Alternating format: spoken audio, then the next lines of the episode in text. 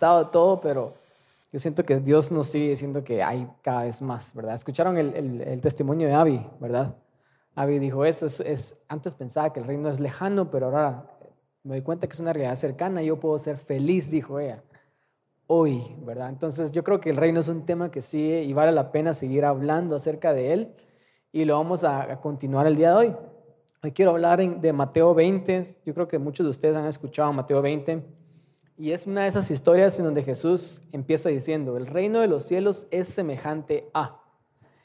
Y cuando Jesús da esa analogía es muy interesante lo que él habla y lo que él dice porque en esa analogía y en esa historia y en, esa, en, esa, en ese cuento que Dios nos da en ese momento, eh, parece como algo completamente distinto. Habla acerca de semillas, habla acerca de levadura, habla acerca de, en este caso, de un padre y una viña, pero hay cosas que Dios está diciendo ahí que esa es la manera en la que operamos en el reino. Y si pudiéramos aprender esos principios, si pudiéramos aprender esas cosas, yo creo que, como dijo Avi, nuestras vidas cambiarían muchísimo si pudiéramos operar en, estos principios del reino. Así que yo quiero leer eh, Mateo 20, del 1 al 16, y después lo vamos a ir leyendo, vamos a, sacar, vamos a ir sacando esas cosas que Dios tiene para nosotros, que yo creo que podemos aprender para nuestras vidas. Así que, ¿quién tiene Biblia el día de hoy? Física. Nadie, ¿verdad? En la mañana había, antes había uno por lo menos. Pero pueden ir a sus celulares, si no lo vamos a poner en pantalla. Y vamos a leer Mateo 20 del 1 al 16. Quiero empezar en el versículo 1 y dice lo siguiente, porque el reino de los cielos es semejante, aquí es donde le digo que Dios empieza a hacer esa analogía, a un hombre padre de familia que salió por la mañana a contratar obreros para su viña. Esta es una analogía del reino. Estas personas que Dios salió a contratar en la mañana ya están en el reino, pero en el reino Dios, que es el padre de familia, Él tiene una viña. Eso quiere decir de que Él necesita gente que trabaje en su viña, Y aunque Él es el dueño de esa viña, ¿han escuchado el, término en la viña? hay, hay de todo en la viña del Señor. Yo creo que vienen estos versículos. Y Dios en el reino tiene una viña en donde Él necesita personas que trabajen con Él. Y aunque Él necesita personas que trabajen con Él y para Él, Él no se llama como un jefe. Y quiero que pongan atención a esto. Él viene y dice que Él es qué? Un padre de familia. Aunque Él tal vez podría ser nuestro jefe, por así decirlo, en el reino, Él definitivamente es el rey. Nosotros podríamos ser sus siervos o súbditos o personas que trabajan para Él. Él no se identifica como un jefe, como un dueño, como un señor. Él se identifica como un padre de familia. Eso es como bien bonito notar porque él tiene una identidad de padre, no de, no de jefe. Y dice lo siguiente, eh, este padre de familia salió por la mañana a contratar obreros para su viña. Quiero ir directamente al punto número uno, y es de que en el reino de Dios hay mucho trabajo que hacer. Si el padre salió de, su viña a contratar obreros es porque él tiene mucho trabajo que hacer. ¿Cuántos sabían de que en el reino de Dios hay muchas cosas que hacer? Y Dios necesita personas que trabajen con Él, ¿verdad? Así que Él sale a buscar esto. Y otro dato importante acerca de esto es de que Él se toma la libertad de Él personalmente ir y buscar esas personas, esas personas que necesitan o que Él quiere que trabajen con Él, ¿verdad? esa es la forma en la que Dios opera en el reino. Estas personas ya estaban dentro del reino. Antes hemos escuchado que Dios siempre se, toma la molestia de salir de su reino y extendernos la invitación para entrar en su reino. Pero inclusive ya adentro, Él vuelve a salir dentro del reino y nos va a buscar para que ahora no solamente estemos en el reino, sino estemos trabajando con Él.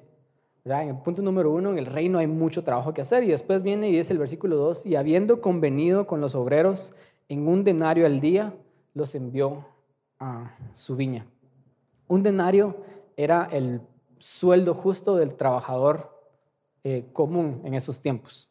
Es el equivalente a si dividiéramos el sueldo mínimo en, los días laborales, eso sería un denario. Entonces era el trabajo justo de lo que un, un trabajador trabajaba en ese tiempo, ¿verdad? Trabajaba por un denario. Así que él viene y dentro de su reino hay mucho trabajo que hacer y dentro de su reino él no solamente quiere que trabajemos con él, sino él nos recompensa con ese trabajo. O sea, ponga atención a esto.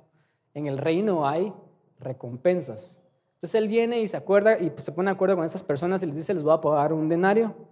Quiero que ponga atención de que acá aproximadamente son las 6 de la mañana, ¿verdad? Porque este dato es muy importante. La jornada laboral el día de hoy yo sé que la hemos reducido a 8 horas. Eh, si trabajas solo 5 días, tal vez tenés, trabajas una hora extra. Pero en esos tiempos la jornada laboral duraba cuánto? Duraba 12 horas, de 6 de la mañana a 6 de la tarde. Entonces, a las 6 de la mañana él va, él va a buscar obreros y encuentra a estas personas. Se pone de acuerdo con ellos, un denario al día es lo justo. Y después pasamos al versículo 3 y dice, saliendo cerca de la hora tercera, la hora tercera son las 9 de la mañana, vio a otros que estaban en la plaza desocupados y les dijo, vayan también ustedes a mi viña y les daré lo que sea justo. Y ellos fueron. Diferencias entre el grupo 1 y el grupo 2. Al grupo 1 les dijo, les voy a pagar cuánto? Un denario, el sueldo un día. Al grupo 2 les dice, les voy a pagar nada más lo que es justo. Porque a este punto ellos ya perdieron cuántas horas de su día? Tres horas, son las nueve de la mañana. Entonces lo que es justo es probablemente menos que un denario, ¿verdad? Entonces, grupo número dos, después pasamos al versículo 5 y dice, salió otra vez cerca de la hora sexta y novena e hizo lo mismo. O sea, salió a las 12 del mediodía y salió a las 3 de la tarde a buscar obreros. Y hizo exactamente lo mismo. Vayan a mi viña, hay muchísimo trabajo que hacer, les voy a dar y les voy a recompensar lo que sea justo. No les dijo un monto, sino nada más lo que sea justo. Y por último llegamos al versículo 6 donde dice, y saliendo cerca de la hora undécima. La hora undécima son las 5 de la tarde. O sea, aquí está a punto de terminar la jornada laboral. Falta nada más cuántas horas para que termine. Una hora. Dice, saliendo a la hora undécima, halló a otros que estaban desocupados y les dijo, ¿por qué estáis aquí todo el día desocupados? Y ellos le dijeron, porque nadie nos ha contratado. Y él les dijo, id también vosotros a la viña y recibiréis lo que es justo. ¿Por qué alguien sale a buscar trabajadores a las 5 de la tarde cuando sabes que a las 6 de la tarde ya se tienen que ir para su casa? Solamente alguien que realmente le urge tener trabajadores en su viña. Alguien que tiene tanto trabajo que dice, por lo menos, aunque trabajen una hora, van a hacer más de algo, van a ayudar en más de algo. Entonces necesito gente y por eso es que siguió saliendo una y otra vez. Él no solamente salió a las seis, porque él tiene tanto trabajo que él necesita muchísimos obreros. Entonces él sigue saliendo a las nueve, él sigue saliendo a las doce, él sigue saliendo a las tres y finalmente sigue saliendo a las cinco, porque él necesita gente que trabaje en su viña. O sea, hay una urgencia de personas que trabajen con Dios en el reino. No sé si se recuerdan las palabras de Jesús también precisamente en Mateo 9, cuando él dice, la mies es mucha, pero los obreros son pocos. Y él viene y le dice a los discípulos, rueguen pues al Señor de la mies, de la mies que mande obreros. O sea, lo que me dice acerca de esto, para empezar este, este mensaje, es que en el reino de Dios hay muchísimo trabajo. Y de hecho hay más trabajo de lo que hay obreros. Dios necesita ayuda.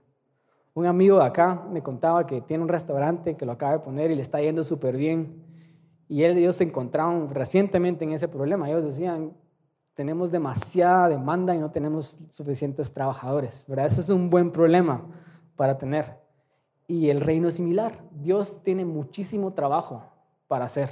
Dios tiene muchísimos planes en mente. Él quiere hacer cosas increíbles con este mundo, con el reino, con su iglesia pero a él le faltan obreros. Por eso es que él sigue saliendo e inclusive a las 5 de la tarde, él dice, por lo menos que trabajen una hora, porque yo necesito que, que los obreros trabajen.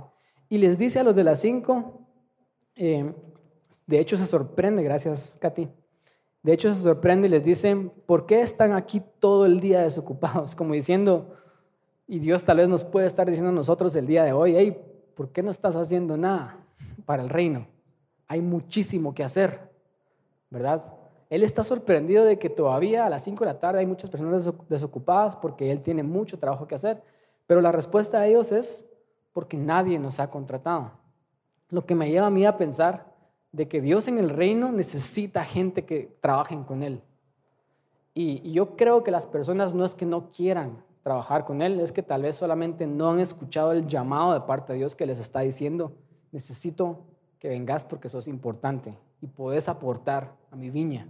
O sea, Dios nos está llamando. Y eso es lo que tal vez quiero empezar con, este, con esta historia, de que en el reino de Dios hay muchísimo trabajo. Y Dios está saliendo una y otra vez en busca de obreros porque la mies es mucha, pero los obreros son pocos. Y me lleva al, siguiente punto que empieza en el versículo 8. No voy a decir el siguiente punto todavía, pero aquí es donde se empieza a poner interesante si ustedes ya han leído esta historia. Dice, cuando llegó la noche, el señor de la viña dijo a su mayordomo, llama a los obreros y págales el jornal, comenzando desde los últimos hasta los primeros. Y al venir los que habían ido cerca de las 5 de la, de la tarde, recibieron cada uno, ¿cuánto? Esto es un gran acto de bondad y gracia. Porque lo justo por un día entero, por 12 horas, imagínense, era un denario. Y a los que trabajaron una hora les pagó cuánto? Un denario. O sea, esto fue un acto de gracia, de bondad de este padre de familia, porque Dios es así de bueno. Entonces cuando los primeros, dice el versículo 10, al venir también los primeros, pensaron que iban a recibir más. Porque dijeron, bueno, si les pagó a ellos el sueldo de un día, imagínense, por una hora, nosotros que trabajamos 12, a nosotros nos va a pagar 12 horas más. O sea, este es un increíble jefe. Entonces ellos empezaron a, a llenarse expectativas, empezaron a emocionar. Y viene y dice, pero también ellos recibieron cada uno, ¿cuánto? un denario. Y al recibirlo murmuraban contra el padre de familia, diciendo, estos últimos han trabajado una sola hora y los has hecho iguales a nosotros que hemos soportado la carga y el calor del día. Y aquí es donde se empieza a poner buena esta historia. Yo les, les, les voy a contar una historia que yo conté Hace dos años yo prediqué este versículo conté esta historia y la voy a volver a contar porque tiene mucho que ver con lo que yo pasé. Yo sé que hay muchas personas nuevas, muchos que ya la escucharon, los que ya la escucharon la van a volver a escuchar y los que no se las voy a contar ahorita. Y lo que pasó fue de que nuestra iglesia Breath of Life, nosotros tenemos, eh, somos parte de una, una familia de iglesias globales donde hay más de 500 iglesias por todo el mundo y nuestra sede de nuestra iglesia madre está en Taiwán.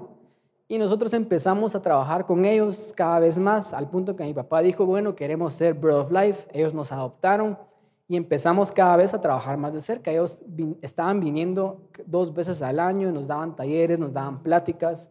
Ellos empezaron a incrementar en la relación con nosotros, pero de repente ellos dijeron, necesitamos que ellos conozcan nuestra iglesia en Taiwán. Porque si queremos seguir esta relación, ellos nos tienen que conocer de cerca. Entonces ahí vienen nosotros los que estábamos ahí en esta, empezando esta relación, nos emocionamos un montón, porque eso significaba que nos iban a llevar gratis a Taiwán, ¿verdad? Entonces, ¿quién no quiere ir a Asia, verdad? Yo sé que hay varias personas acá que han ido a Taiwán y hay varios que han ido a Asia y, y, y Asia es increíble, ¿verdad? Entonces, ¿quién no quiere viajar, verdad? Tal vez ustedes nunca han soñado ir a Taiwán, pero aún así es un viaje gratis, entonces todos nos emocionamos un montón. Y lo que pasó fue que dijeron ellos, vamos a llevar primero a los pastores, que en ese tiempo eran mis papás. Entonces le pagaron el boleto a mi papá y le pagaron el boleto a mi mamá y los volaron a Taiwán. Todo pagado, los, los tuvieron en un hotel, los tuvieron súper consentidos, les mostraron la iglesia, todo lo que estaba pasando en Taiwán, les mostraron la organización, cómo ellos trabajaban, se conocieron en persona. Y yo, porque soy chute, decimos en Guate, porque soy metido, me fui también, ¿verdad? En, ese tiempo también se fue Joana, que es, que es mi hermana, y nosotros dos nos pagamos nuestro boleto, pero nos fuimos con nuestro papá y al final fue bonito porque mi hermano vive en Taiwán y tuvimos un viaje familiar y habían pasado como más de 10 años desde que no teníamos un viaje familiar y fue una experiencia increíble. Eso fue en febrero, creo que del 2015 o por ahí, perdón. El siguiente año, el siguiente febrero, ellos dijeron lo mismo. Ellos dijeron, vamos a llevar a otros líderes de Taiwán. Entonces yo me empecé a emocionar porque yo soy el hijo del pastor, ¿verdad? Yo he estado más tiempo que todos los demás líderes que están trabajando en la iglesia y yo no lo sabía en ese tiempo, pero ellos me estaban considerando para ser pastor, para ser un líder principal en la iglesia. Entonces yo dije, este es mi año, ya llevaron a mis papás, ya llevaron, ahora me toca a mí irme a Taiwán con todo pagado. Y me recuerdo estar en la sala, en la casa de mis papás, y Dani, que es mi jefe, que es como mi líder inmediato, él me llamó y me dijo, estoy pensando llevar a, a un líder a Taiwán el, el, siguiente año, en febrero, me dijo. Entonces yo me emocioné, dije, ahorita me vas, a soltar la sorpresa, me va a decir que, que es mi turno. Y me dijo, ¿qué pensás acerca de Sergio? Me dijo. Y yo me quedé así como medio frío, traté de evitar mi, mi incomodidad en ese momento. Yo dije, sí, Sergio es un buen líder, yo creo que sí vale la pena llevarlo a, Taiwán, tragándome mi orgullo, tragándome mi ego, diciendo, Sergio ya ni siquiera está en esta iglesia, imagínense. Y llevaron a Sergio. Entonces yo estaba así diciendo, bueno, está bien. O sea, no voy a ir yo, pero va a ir Sergio y me tagué mi orgullo. No dije nada. Dije, bueno, sí, si van a llevar a Sergio, que llévenlo a él, qué bueno. Y así fue en mi mente yo estaba pensando, yo llevé a la iglesia a Sergio. O sea, yo fui el que lo, Sergio era mi amigo del colegio, yo fui el que lo invité a la iglesia. Sergio está acá porque, por mí, ¿verdad? Yo he estado aquí más tiempo, yo lo merezco más, pero no dije nada, obviamente. Y Sergio fue ese año a Taiwán. El siguiente año volvieron a decir lo mismo. Dijeron, bueno, ahora ya conocen los pastores, ya conoce Sergio, ahora queremos llevar a más líderes. Queremos llevar a los líderes que se van a convertir en los líderes principales de esta iglesia, aparte de los pastores. Y yo, bueno, dije, bueno, este año tiene que ser mi, mi año, ¿verdad? El tercer año. Chay y Betsy quieren venir a este viaje. Y, también Sergio, Benito otra vez. Y llevaron a Chay, a Betsy y a Sergio otra vez. Y a mí no me dijeron nada. Y en ese año yo me estaba como empezando a, a, a resentir yo tal vez no dije nada nunca, lo procesé por mucho tiempo después, pero yo estaba un poco resentido en el que yo dije, yo necesito que me paguen mis cosas, yo puedo pagar mis cosas. Y yo fui con ellos. Pero como yo estaba resentido cuando yo fui, ahí ya, ya conocí a Ana, me llevé a Ana y les dije a ellos, yo vengo acá de vacaciones con mi esposa. Si puedo, voy a estar con ustedes, pero si no puedo, yo voy a estar con mi esposa paseando, ¿verdad? Y casualmente, de repente nos vamos a juntar, ¿verdad? Entonces, fue Chay, fue Betsy, volvió a ir Sergio con todo pagado y a mí no me pagaron los, los, boletos. No fue sino hasta el cuarto año que ya dijeron, sabes que Esteban, ahora sí es tu turno. Y me volaron al cuarto año, me pagaron todo y se, se llevaron a Lana también.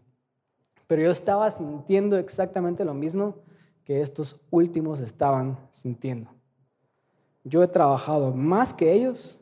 Yo he estado aquí desde las 6 de la mañana yo merezco muchísimo más que ellos porque ellos han trabajado solo una hora. Y como ya les dije, yo los llevé a ellos a la iglesia. Y todas esas cosas estaban pasando dentro de mi corazón. Lo que yo no sabía es de que Dios tiene una forma bien peculiar de obrar en el reino, en donde Él no bendice como nosotros pensamos que Él tiene que bendecir. Nosotros operamos en un sistema que, hemos llamado ley, que hemos llamado justicia. No sé si a ustedes les ha pasado que ustedes entran a un banco y ustedes hacen cola. Y hacer cola tiene sentido, porque si entraste, el, obviamente vas pasando conforme van entrando. Pero de repente viene un cajero que entra al almuerzo y se abre otra cola. No sé si les ha pasado a ustedes, que ustedes acaban de llegar y viene otra persona después, pero como recién está entrando, abren una cola nueva y le dicen a la persona que está entrando de último, pase de una vez.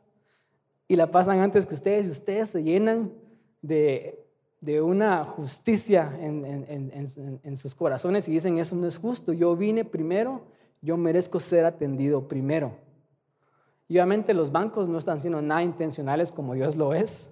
Los bancos lo están haciendo porque tal vez tienen mal, mal servicio al cliente, pero en el reino Dios sí lo hace a propósito.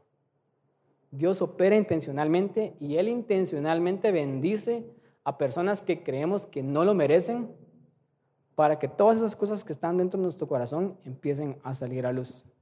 Yo más adelante pude procesar esto y pude darme cuenta de que yo creía que yo merecía más por haber trabajado más o por haber estado dentro más tiempo. Pero al final de cuentas yo no merecía nada. Si yo estoy dentro es porque Dios simplemente fue bueno conmigo. ¿Verdad? Que es a lo que yo quiero llegar. Él viene y le dice a su mayordomo, y esto es bien intencional de parte del dueño, él le da la instrucción y le dice, pagales del último al primero y les pagas lo mismo. Y esto era una instrucción intencional porque él quería sacar a luz estas cosas. Si él hubiera operado de forma distinta, él hubiera dicho, ¿sabes qué?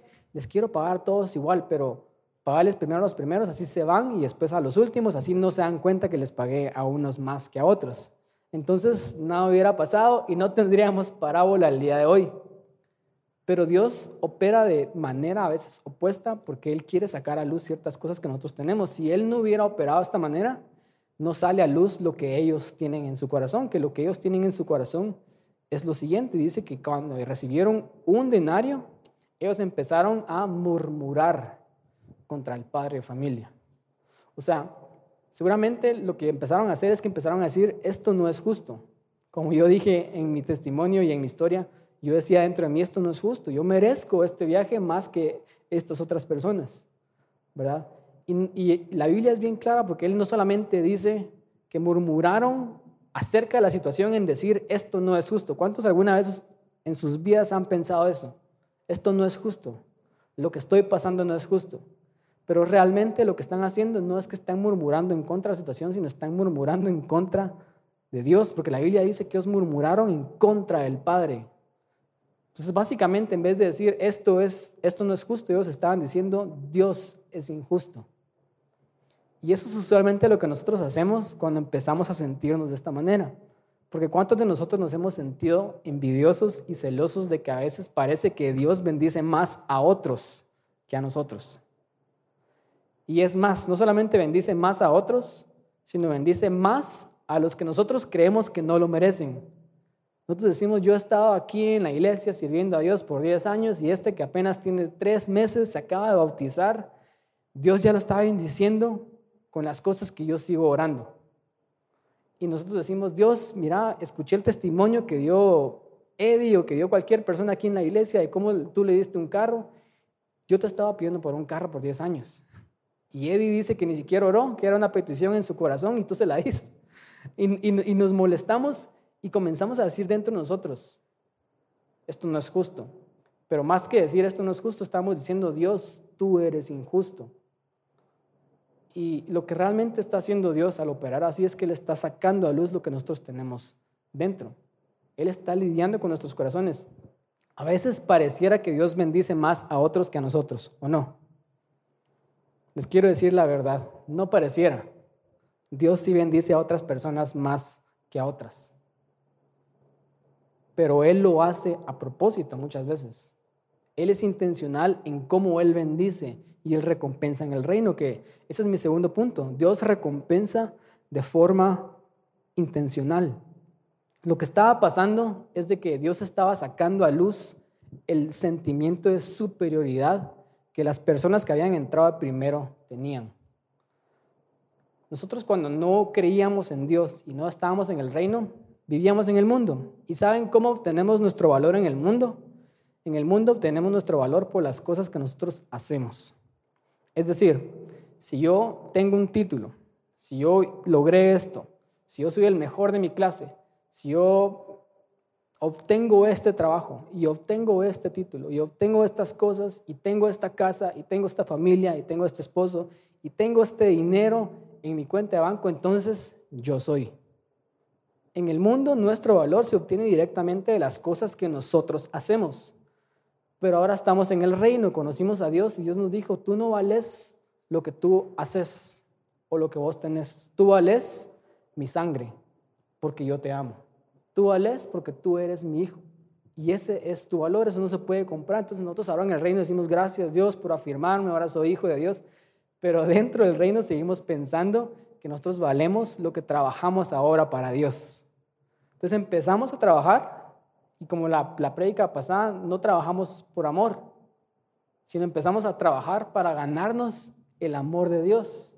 Entonces empezamos a servirlo, empezamos a hacer cosas para Él y poco a poco empezamos a obtener un valor de hacer cosas para Él y trabajar para Él. Y de repente viene Dios y se da cuenta de que estamos incrementando en nuestro sentimiento de superioridad, que estamos obteniendo nuestro valor no de lo que Él dice que ya somos, sino de las cosas que estamos haciendo.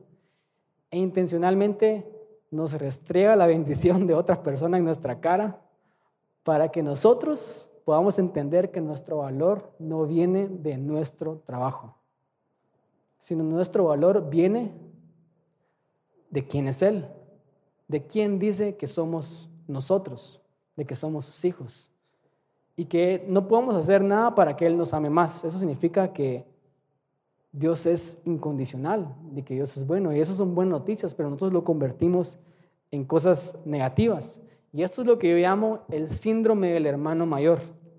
¿Se recuerdan en la parábola, la parábola del hijo pródigo?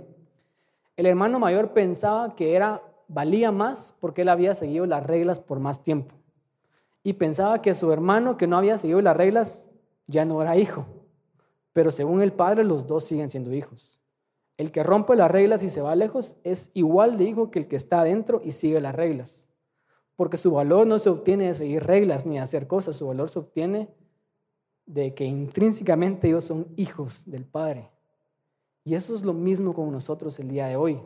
Dios opera de forma distinta y Él bendice de forma distinta porque Él quiere sacar a luz lo que nosotros tenemos dentro, que es lo que pasa después. Ellos empezaron a murmurar contra el padre de familia diciendo, estos últimos han trabajado una sola hora y escuchen esta frase, y los has hecho iguales a nosotros que hemos soportado la carga y el calor del día. Los has hecho iguales, o sea, ellos ahí ya se sienten superiores. Ellos están diciendo, yo valgo más porque yo he trabajado más. Pero eso no es cierto.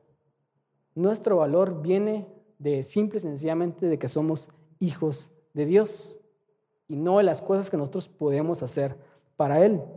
En el versículo 7 viene el padre de familia y le responde a estos obreros y les dice lo siguiente. Les dice, Él respondió, Él respondiendo dijo a uno de ellos, amigo, no te hago agravio.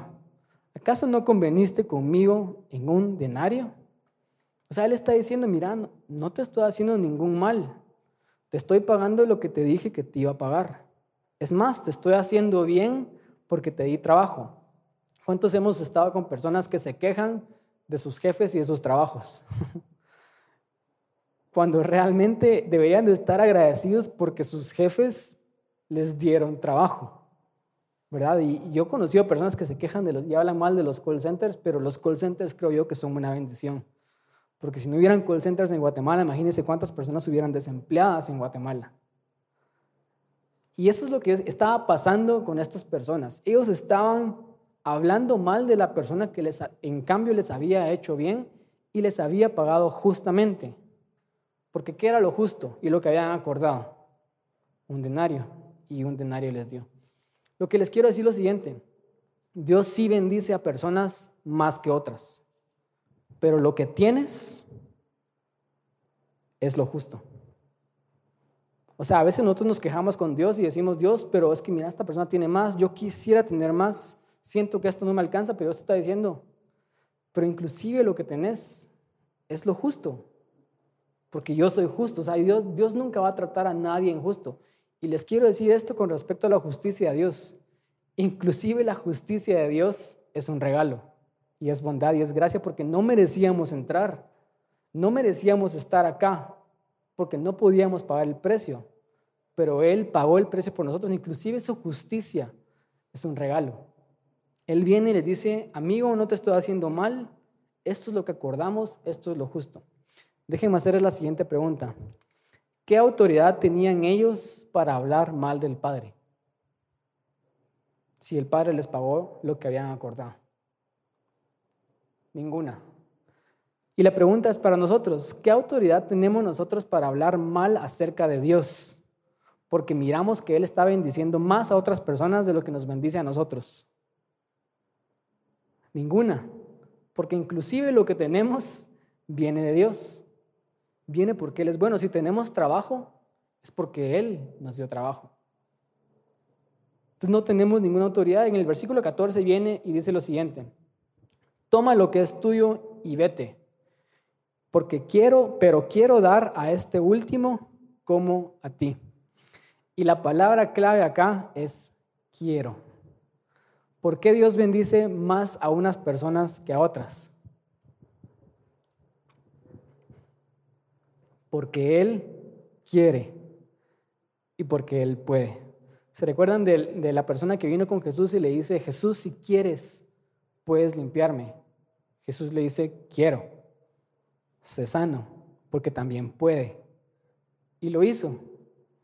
¿Por qué Dios bendice más a otras personas que a otras? Porque Él quiere hacerlo. Él es un Dios bueno que muestra gracia extravagante. El día de ayer, que es sábado, es el único día donde nos quedamos en la casa con Dana todo el día. Así que nos levantamos y, Dana estaba en la cama con Cassandra. Le dije, mira, no te levantes, yo te voy a ir a hacer desayuno. ya pensó que estaba bromeando, pero estaba hablando en serio porque el desayuno ya estaba hecho. ya lo había dejado, la señora que trabaja con nosotros lo había dejado hecho, solo había que calentarlo, servirlo. Y lo que sí le hice fue café, así que no estaba muy difícil, pero fue un gesto que yo le hice a Dana. Entonces le serví, le, puse su comida. Y cuando le estaba haciendo el café, a Dana le gusta el café muy espeso. Y para dos tazas que somos nosotros, Dana le echa tres cucharadas de, café. Y, me preguntó, ¿cuánto le echaste? Y yo le dije, tres cucharadas de café, pero ese café que compró Dana últimamente no es tan espeso. Entonces me dijo, échale otra, cuatro cucharadas de café. Y para mí, cuatro de café para dos tazas es una exageración. Yo empecé a pensar como, como el humano que soy, dije, no, mucho gasto, eh, muy caro, es mucho café. Y yo le dije, Dan, no, ya mucho café. Y Ana me dijo, échale otra. yo, no, Dana, ya, ya mucho café, ya le eché tres, échale otra, me decía ella. Y al final me dijo, ¿quién paga el café? ¿Lo pagas vos? Y, yo, yo no pago el café, lo pago a Dana. Entonces yo le dije, no. Entonces ya vine y no le dije nada y le eché café porque ella paga el café, es su café, es, es para ella. Y después viene Dios y dice acá y dice lo siguiente, no me es lícito hacer lo que quiero con lo que es mío. Y Dios estaba diciendo lo mismo que me dijo Dan a mí. Es mi bendición, mis reglas. Yo puedo bendecir a las personas como yo quiero.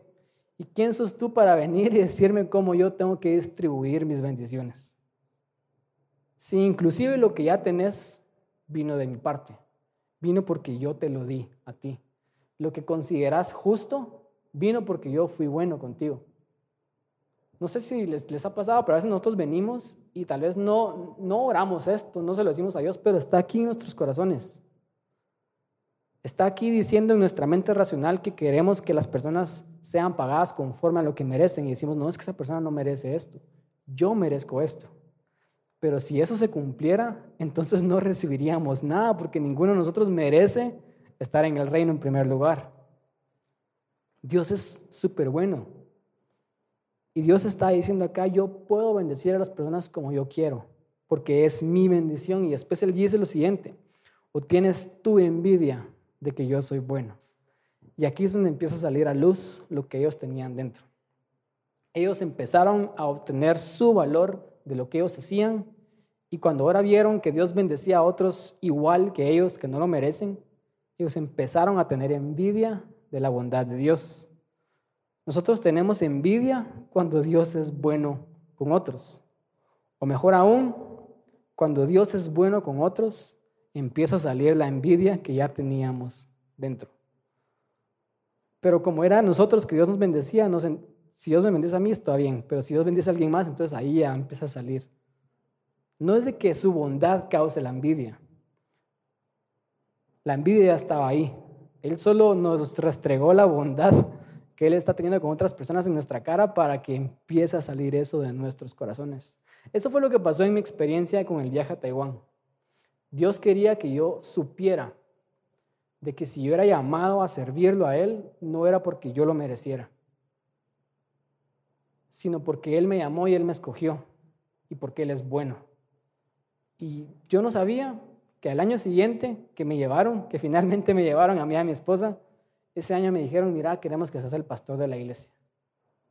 Yo no sabía que eso iba a pasar, pero Él estaba lidiando con mi corazón, porque yo no podía estar acá pensando que yo estoy acá porque yo me gané este puesto. Yo estoy acá porque Dios es bueno y me llamó y me escogió. Y ustedes están acá porque Dios es bueno y Él los llamó y Él los escogió. En última instancia, y con esto voy terminando, los últimos que llegaron en la hora undécima a las 5 pm no estaban ahí a las 5 pm porque ellos quisieran estar ahí porque fueran haraganes, holgazanes y no quisieran trabajar. Ellos estuvieron ahí porque no tuvieron la gracia de haber sido encontrados desde temprano. Ellos estaban ahí porque ellos no se encontraban al Padre antes. El Padre no los encontró a ellos antes. Entonces ellos, ellos no estaban ahí porque no quisieran. Imagínense lo que ellos estaban viviendo todo ese día. Ellos se levantaron temprano, fueron a la plaza a buscar trabajo, como muchas personas el día de hoy hacen todavía, que viven del día al día. Y estar en la, en la plaza a las 6 de la mañana y ver que otros ya se fueron a trabajar. 9 de la mañana más se van trabajando. Y tú te seguís quedando ahí hasta las 5 de la tarde. O sea, a las 5 de la tarde cualquiera de nosotros nos, nos hubiéramos ido a nuestras casas, ¿o no? Pero probablemente ellos estaban tan desesperados por trabajo porque tenían necesidad que se quedaron a las 5 de la tarde en la plaza. Imagínense el día de ellos, o sea, ellos pasaron un día de incertidumbre en donde ellos dijeron, no sé si el día de hoy Dios me va a proveer para llevar comida a mi casa, pero aún así no puedo hacer nada más que estar acá, esperar que pase un milagro. Y cuando pasó el milagro y un padre bueno los llamó y les dio trabajo, y no solamente les, les, pagó la doceava parte del día, sino les pagó el día completo. Eso es gracia. Imagínense la vida de estos trabajadores. Fueron transformados al recibir esa gracia extravagante, sí o no. Completamente, ¿verdad? Y eso es lo que pasa con muchos de nosotros. Muchos de nosotros no merecemos nada que Dios, de lo que Dios nos haya dado, pero cuando Dios nos lo da, nosotros decimos, gracias Dios, o sea, es increíblemente bueno. Necesitaba un milagro, estaba creyendo por esto, pasé todo el día desocupado, pasé un mal 2020 y ahorita Dios tú me estás bendiciendo y decimos, eres Dios increíblemente bueno, tú tienes muchísima gracia. Eso es gracia, eso lo entendemos, pero los que llegaron a la viña a trabajar primero, también fue gracia que Dios los haya encontrado primero porque ellos no pasaron todo ese tiempo de incertidumbre donde no sabían qué hacer, no sabían si iban a tener para comer o no. Ellos pudieron ser útiles, pudieron ser encontrados, llamados, ser útiles y ser recompensados por el Padre bueno. Y yo me ponía a pensar con respecto a eso porque yo dije, ¿desde cuándo Dios me estaba llamando a predicar? Yo hice cuentas y, a los 15 años yo empecé a predicar. Abrí un grupo con, con mi amigo Sergio, el que llevaron primero a Taiwán abrí un grupo con él y empezamos a predicar juntos desde los 15 años. Y yo digo, bueno, ahorita tengo unos 16 años de estar sirviendo a Dios así activamente en la iglesia, sirviendo en la alabanza, ayudando a mis papás. Y tal vez yo en un momento pensé que me lo merecía porque llevaba mucho tiempo ahí. Pero yo he conocido personas que han sido llamadas y encontradas por Dios a sus 40, 50, 60 años y todos ellos dicen, yo hubiera querido haber encontrado a Dios a tu edad a la edad que tú empezaste hubiera querido haber empezado yo a servir a ese Padre bueno. Y me doy cuenta de que haber sido llamado primero es gracia también. O sea, es gracia el que fue llamado de último y que fue bendecido extravagantemente. Pero es gracia también haber sido llamado primero y haberle dedicado tu vida a Dios y haberlo encontrado en tu juventud. Los que están acá y tienen menos de 25 años, considérense llenos de gracia, que Dios los esté llamando a tan temprana edad a servir a Dios. Y nunca empecemos a desarrollar ese sentimiento de, de superioridad y a obtener nuestro valor de lo que hacemos para Dios. En última instancia, todo es gracia. Ser encontrados por Dios es gracia, porque Él sale y nos busca.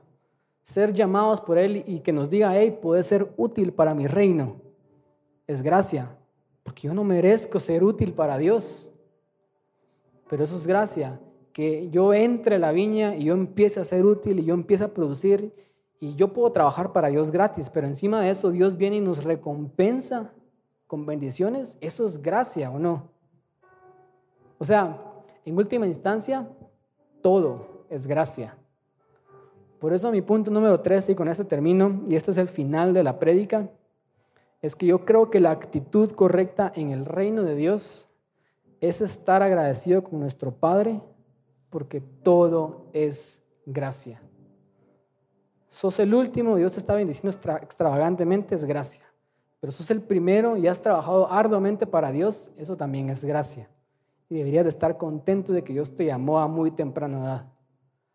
Y en vez de estar murmurando, quejándonos y estar viendo a otros y viendo que otros están siendo bendecidos más que nosotros, es decirle a Dios, Dios, gracias.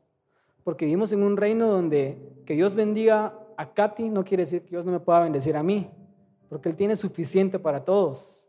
Y Katy es mi hermana, Katy es mi familia. Entonces, yo miro que Dios está bendiciendo a alguien más ahora, ya nos vamos a sentir envidia. Ahora, ¿qué vamos a tener en nuestros corazones? Agradecimiento, porque todo es gracia. Vamos a ver a las cosas que nos faltan y vamos a decir, Dios, gracias estoy por este denario. Parece poco, parece que es lo justo, pero te doy gracias porque viene de ti. Y vamos a estar agradecidos con Dios porque todo es gracia. Quiero que se pongan de pie, vamos a terminar orando.